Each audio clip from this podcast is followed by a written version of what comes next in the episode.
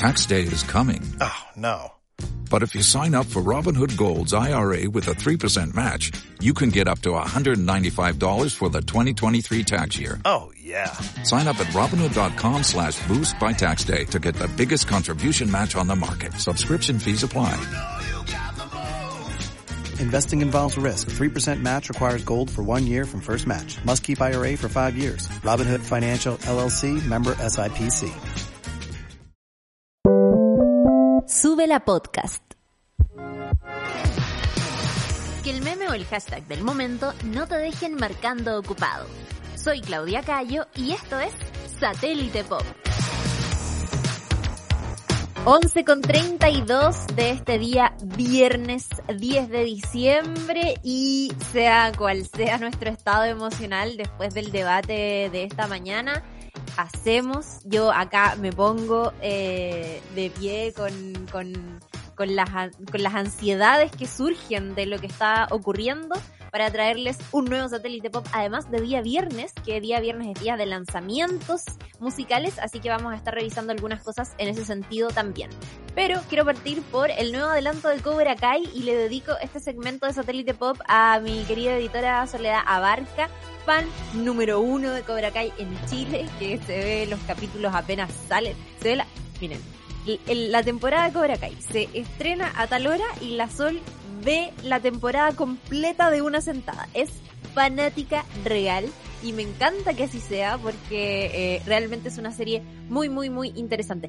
No, Lucho DJ dice, la he visto dos veces todo lo que hay. ¿Te la has repetido? No te puedo creer. Ah, qué bacán, qué bacán. Yo lo entiendo totalmente porque es súper adictiva, es muy entretenida y, y nos trae de vuelta también eh, a toda esa nostalgia de, de la historia original, que a mí me parece que desde ese lugar, desde, desde reinterpretar a los personajes, desde traerlos a un contexto presente, adulto, dando vuelta un poco las ideas de quién es el villano, qué es ser villano, creo que es lo más interesante de la serie, que ha sido muy inteligente y que es apasionante. Por eso también eh, se ha vuelto también una de las series más vistas de Netflix, así que eso está buenísimo. Se viene la cuarta temporada de Cobra Kai, cierto que para quienes no saben, tal vez no no no no están viendo tampoco la, la, la transmisión en video o tal vez no lo tienen tan claro, pero lo cierto es que eh, Cobra Kai lo que hace es traer a los protagonistas de Karate Kid eh, en su vida adulto a Daniel Laruso y a Johnny Lawrence en sus presentes, en sus edades actuales y por cierto interpretados también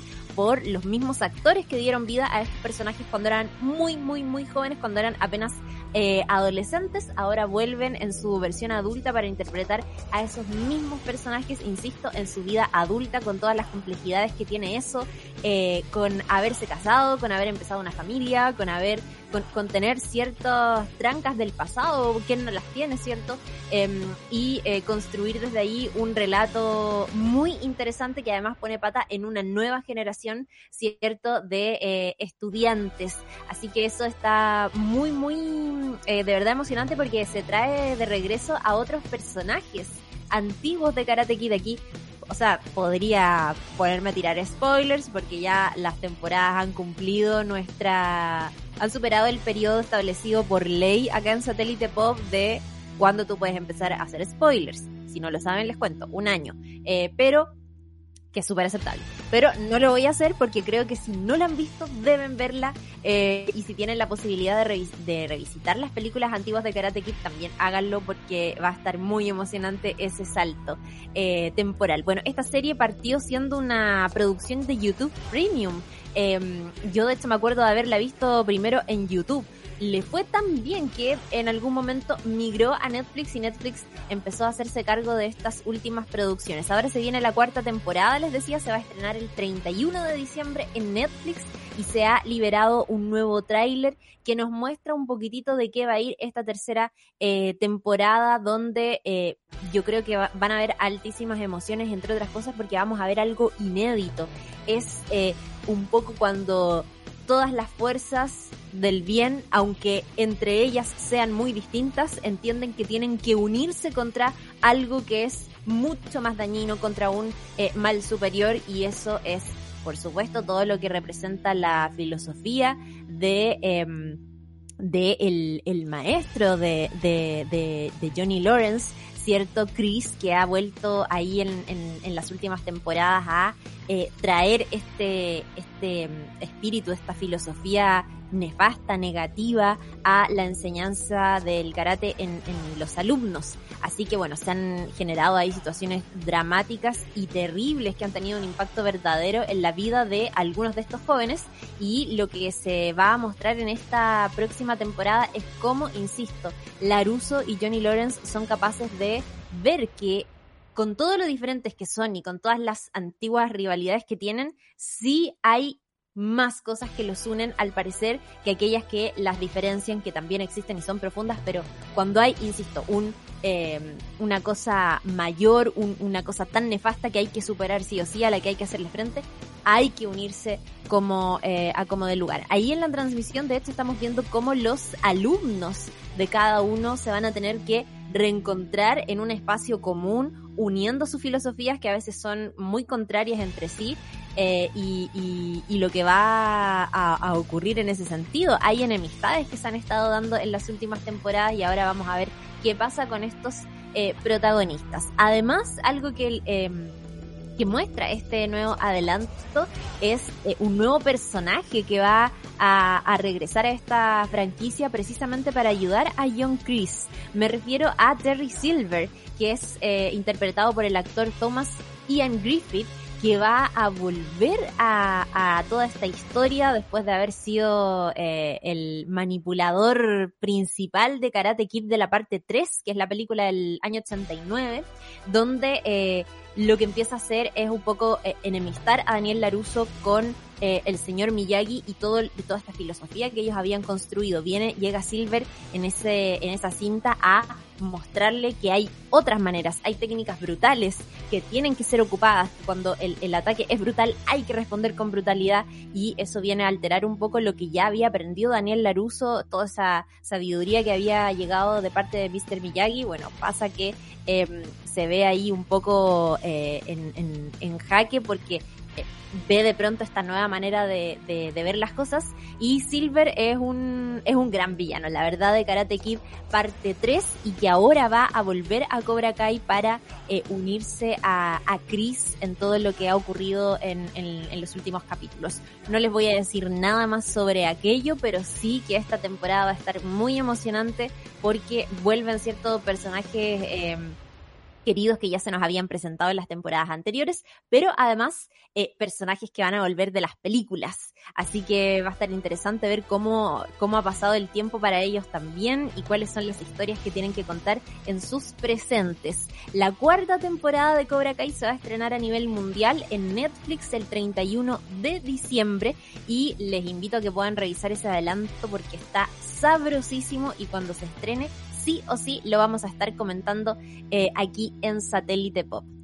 Me paso ahora a el mundo de la música y a los días viernes de estrenos, porque ya está disponible el nuevo disco de Plumas, su disco debut, eh, que es este proyecto que armaron los hermanos Sicao, Camilo y Abel hace un par de meses. Eh, fue súper sorprendente, yo sé un poquitito ahí más en la interna que venían hace mucho trabajando en este proyecto, en una alternativa a lo que ya venían haciendo en la moral.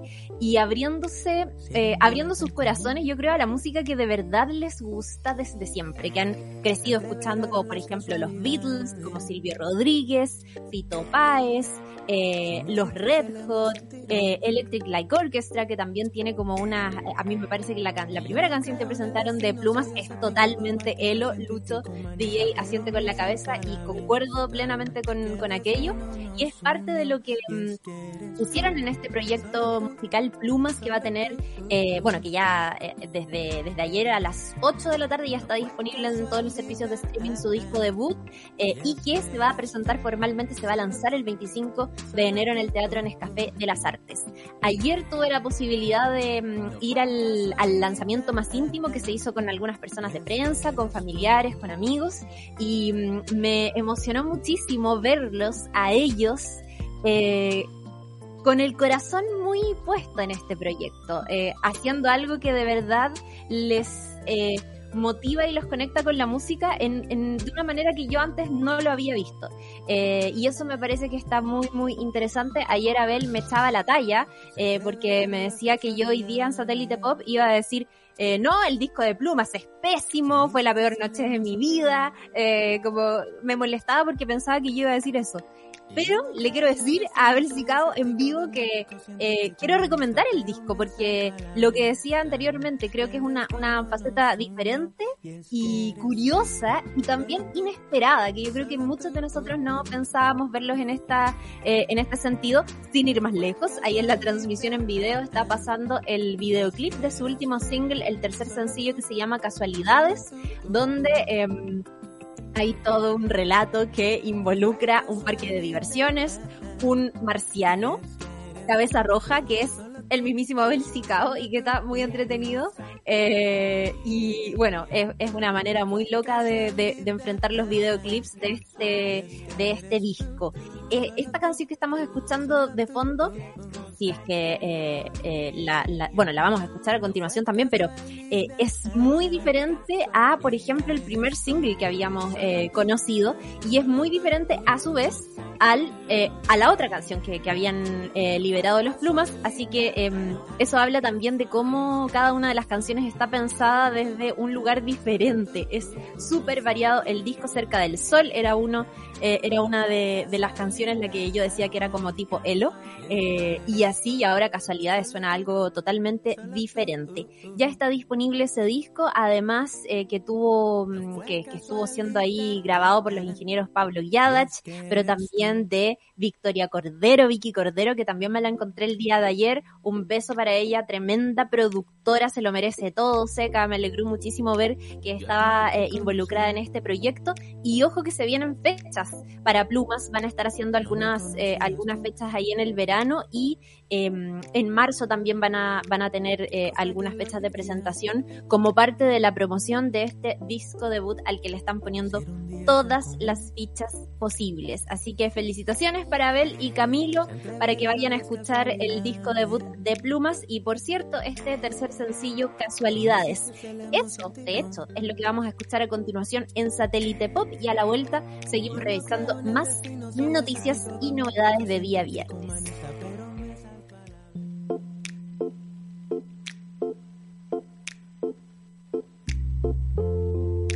Yo a ti no te conocía. Satélite Pop. Ahí escuchábamos a Plumas, Casualidades, eh, parte de eh, su nuevo disco, su disco debut que está ya disponible en plataformas digitales desde ayer. Quiero comentar dos cositas a la pasada. Eh, lo primero es que, bueno, ayer estuvimos hablando de Olivia Rodrigo, la revista Time la eligió como la artista del año. Pueden buscar esto en Google para que vean la, la fotito que, que, que, le sacaron y que está buenísima. Y otra cosa que también está siendo bastante comentada el día de hoy es lo de Carolina Arregui apoyando la, la franja de Gabriel Boric, eh, que salió ayer y que fue trending topic inesperado para muchas personas y por ahí eh, otros decían, eh, oye, ojo que Carolina Rey incluso salió en la franja del no en aquellos años, también estuvo siendo eh, bastante comentado en las redes sociales y la gente también estaba súper sorprendida de, pillársela en ese contexto. Cosas que quería comentar a la pasada antes que eh, antes de, de, seguir con esto que tiene que ver con algo nada que ver con Jennifer Aniston. Eh, que habló, dio una entrevista súper extensa en Hollywood Reporter que quería comentar eh, un poquitito porque um, está replicándose bastante eh, una de las eh, declaraciones que dio en esta entrevista a propósito de el especial de Friends Reunion, a propósito de su papel en The Morning Show, próximos proyectos y, y otras cosas. Le hicieron unas fotografías preciosas. Ahí están eh, apareciendo en la transmisión en video. Jennifer Aniston, qué hermosa, se mantiene tan jovial, con tanta energía. Parece que, que la, la, energía no la abandona y por cierto, el humor tampoco. Eh, Jennifer Aniston tiene 52 años, ahora en, en, en 2000 21 y sigue con muchísimos proyectos. Se ha abierto en los últimos años a papeles de drama muy, muy aplaudidos como lo que está haciendo en la serie de Morning Show que está eh, ahí en Apple TV Plus. Es una serie original de esta plataforma de streaming. Les recomiendo que la puedan ver si es que les gusta, si es que les ha gustado, eh, no sé, la ficción del tipo Succession, si es que les ha gustado la ficción del tipo House of Cards eh, cosas que tienen que ver con grandes dramas de Wire, por ejemplo, eh, eh, luchas de poder, periodismo, comunicación, política que puedan ver The Morning Show porque está buenísima y eh, lo he dicho muchas veces acá, eh, está protagonizada por Jennifer Aniston pero también por Reese Witherspoon y también por Steve Carell. Tres actores que yo me atrevería a decir la mayoría de nosotros asociamos a producciones de comedia. Eh, probablemente sus trabajos más conocidos en el caso de cada uno de ellos tiene que ver con comedia. En el caso de Jennifer Aniston, Friends, en el caso de Reese Witherspoon, eh, Legalmente Rubia, en el caso de Steve Carell, obvio que eh, The Office. Y sin embargo, acá en esta serie mm, eh, de televisión que no tiene nada de dramático, nada de sátira, es o sea, nada de, de, de comedia, nada de, de, de, sátira, que es abiertamente dramático, están los tres muy, muy, muy eh, bien. A propósito de todos aquellos que le estuvieron haciendo una entrevista ahí en The Hollywood Reporter, y una de las cosas que más llamó la atención es cómo, eh, bueno, hicieron un cruce eh, con lo que vive su personaje en la serie de Morning Show y con lo que ha vivido ella misma como eh, actriz eh, y cómo ha enfrentado sus... Eh, su, su, relación con la prensa, cómo de pronto se volvió tan popular que todo el mundo la seguía y estaba de pronto atenta a sus relaciones amorosas, a sus próximos desafíos profesionales, pero también y sobre todo a su vida personal. Eh, y siempre llamó la atención que Jennifer Aniston no tuviera hijos. Eh, ¿dónde, cuándo, vas a ser mamá? Eh, ¿Por qué estás postergando tanto la maternidad? Eran cosas que siempre le preguntaban. Y dentro de esta conversa que tuvo ahí con eh, el Hollywood Reporter, ella eh, decía que, que, la, la, sociedad a veces era súper cruel y que se metía en lugares donde no tenía que entrar. Y habló de cómo muchas veces hubo rumores, rumores que eran falsos y que eh, tenían que ver con que ella eh, ahora sí que sí estaba embarazada o que ahora sí que sí eh, iba a tener un, un hijo o que no, Jennifer Aniston no quiere tener hijos, eligió su carrera profesional una vez más y tantas otras cosas que se han dicho a lo largo de los años. Y ella decía en esta entrevista, nadie tiene idea de por qué no tengo hijos, lo que me pasa a nivel personal, a nivel médico, por qué no puedo. ¿Puedo tener hijos? eh, estuvo mm, eh, comentando ahí en la entrevista de Hollywood Reporter, hablando un poco sobre, eh, deslizando un poco que, que, sí hay una razón de por qué no ha sido madre y que es una razón súper personal en la que el mundo y la prensa no tendría por qué meterse, por supuesto. Ahí la estamos viendo en, en algunas de las ceremonias más importantes de la industria, eso, eso es en la ceremonia de, de los Oscars eh, ese es Critics Choice Awards en el 2015 siempre ha estado súper presente, incluso después del término de Friends, en este tipo de, de instancias, siempre manteniéndose muy, muy, muy eh, vigente. Les recomiendo que puedan revisar la entrevista en extenso por ahí, eh, bueno, en, en, el sitio de Hollywood Reporter, que se puede leer de manera gratuita, no hay muro de pago ni nada, por eso lo recomiendo. Está la entrevista en inglés pero ojo que ya hay muchos medios de comunicación eh, hispanoamericanos que han estado rescatando los highlights de esta eh, conversación. Y si les gusta Jennifer Aniston, si la quieren muchísimo, revisen la entrevista porque está muy eh, interesante, habló sobre toda esta manera de lidiar, ¿cierto?, con rumores falsos, lidiar un poco con la fama, conectar con este personaje que tiene en, en, en The Morning Show. Y cómo se gestó también la reunión de Friends, cómo terminaron efectivamente siendo amigos y cómo se unieron en algún momento para hacer frente a la producción del programa que en algún minuto les decía, hey, ojo con cobrar más, porque acá podríamos sacar a dos de ustedes y hacer el show con cuatro. O sea, no los necesitamos a todos. Y ella eh, reflexionaba sobre cómo se unieron, conversaron y se dieron cuenta que, oye, ¿sabes qué? En verdad, esto es una mentira. Nos necesitan a todos, así que sí podemos exigir eh, más dinero, más cosas, sobre todo ya entendiendo que en un momento Friends alcanzó un nivel de popularidad impensado. Bueno, todo eso está eh, contenido en esta entrevista para que la puedan eh, revisar eh, en inglés, si le pegan al inglés, en la página del Hollywood Reporter y si no, en varios medios de comunicación están replicando, insisto, los eh, highlights de esta conversa. Y para cerrar, vean The Morning Show en Apple TV Plus porque está muy, muy buena, creo, estoy segura que va a entrar en las próximas ceremonias de, de premios como en la categoría drama y por cierto también los y las actrices van a estar nominadas en las categorías de, de, mejores eh, actores, mejores actuaciones en, en drama. Cerramos el capítulo de hoy con música porque eh, el grupo español Dorian eh, acaba de estrenar un nuevo adelanto de su próximo álbum y aprovechó de confirmar un concierto en nuestro país. Esto va a ser en 2022, por supuesto. El sábado 14 de mayo en la sala Metrónomo hay entradas a la venta a través de Punto Ticket que van desde los 16.800 pesos. Viene en camino un nuevo álbum de Dorian que se va a publicar a principios del 2022, queda poquitito.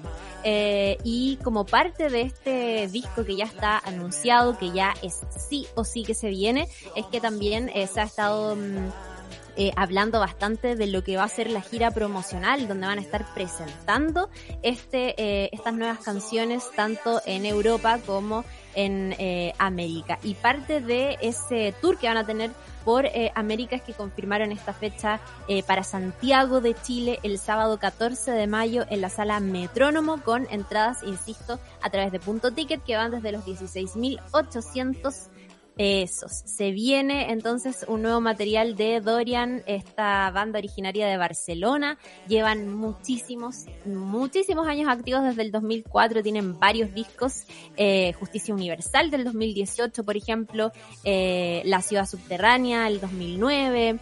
Eh, la velocidad del vacío en 2013, 10 años y un día, 2015, bueno, muchos, muchos em, eh, eh, muchos discos ahí eh, en camino. Y ojo que han estado abriendo su carrera también fuera de España en, en otros lugares de, de, de, habla cierto eh, de, que hablan español, como por ejemplo México tiene una presencia súper importante, en Argentina, para qué decir, eh, y en Chile eh, es cierto que también nosotros hace muchísimos años tiene que haber sido en medio de la promoción de 10 años y un día, eh, o, o, la velocidad del vacío, no sabría decirte, pero entre esos años los tuvimos en, en Sube la Radio en, en aquellos, eh, en aquellos años los entrevistó Manuel Mayra eh, y me acuerdo cómo explotaron las redes sociales con la presencia de Dorian. Fue muy, muy loco. Había gente que los estaba siguiendo desde México, desde Argentina, acá en Chile también desde España. Había muchísima atención. Fue muy loco eso eh, y estuvo muy interesante. Así que bueno, Buenas noticias, se siguen confirmando conciertos internacionales. En el caso de Dorian, 14 de mayo en la sala Metrónomo. Punto ticket están las entradas vamos a ir a escuchar el nuevo single, el nuevo adelanto de lo que va a ser su próximo álbum. Eh, va a salir en los eh, primeros, primeras semanitas del 2022, así que vamos a estar atentos también a aquello. Vamos a ir a escuchar Dos Vidas, que es este nuevo adelanto. Y eh, les recuerdo que después de esto no hay caseritas, pero sí hay a las 3 de la tarde la 2.10 con Nicolás Montenegro y Fernanda Toledo. Nosotros nos encontramos el próximo lunes a las 11.30 pasadito después de Ciudadanos y como siempre, donde ustedes quieran, cuando quieran, en formato podcast, en Satélite Pop, en Spotify. Recuerden seguir eh, este contenido para que les vaya notificando de todos los episodios nuevos. Nos vamos, esto es Dorian Dos Vidas Volvemos el lunes. Chao, que estén muy bien.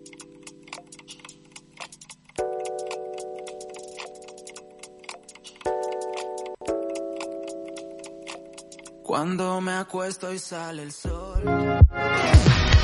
Una buena dosis de actualidad, tendencias y datos para curar la ansiedad de enterarte de casi todo. Soy Claudia Cayo y esto fue Satélite Pop. Revisa este y otros capítulos en subera.cl o en nuestra app.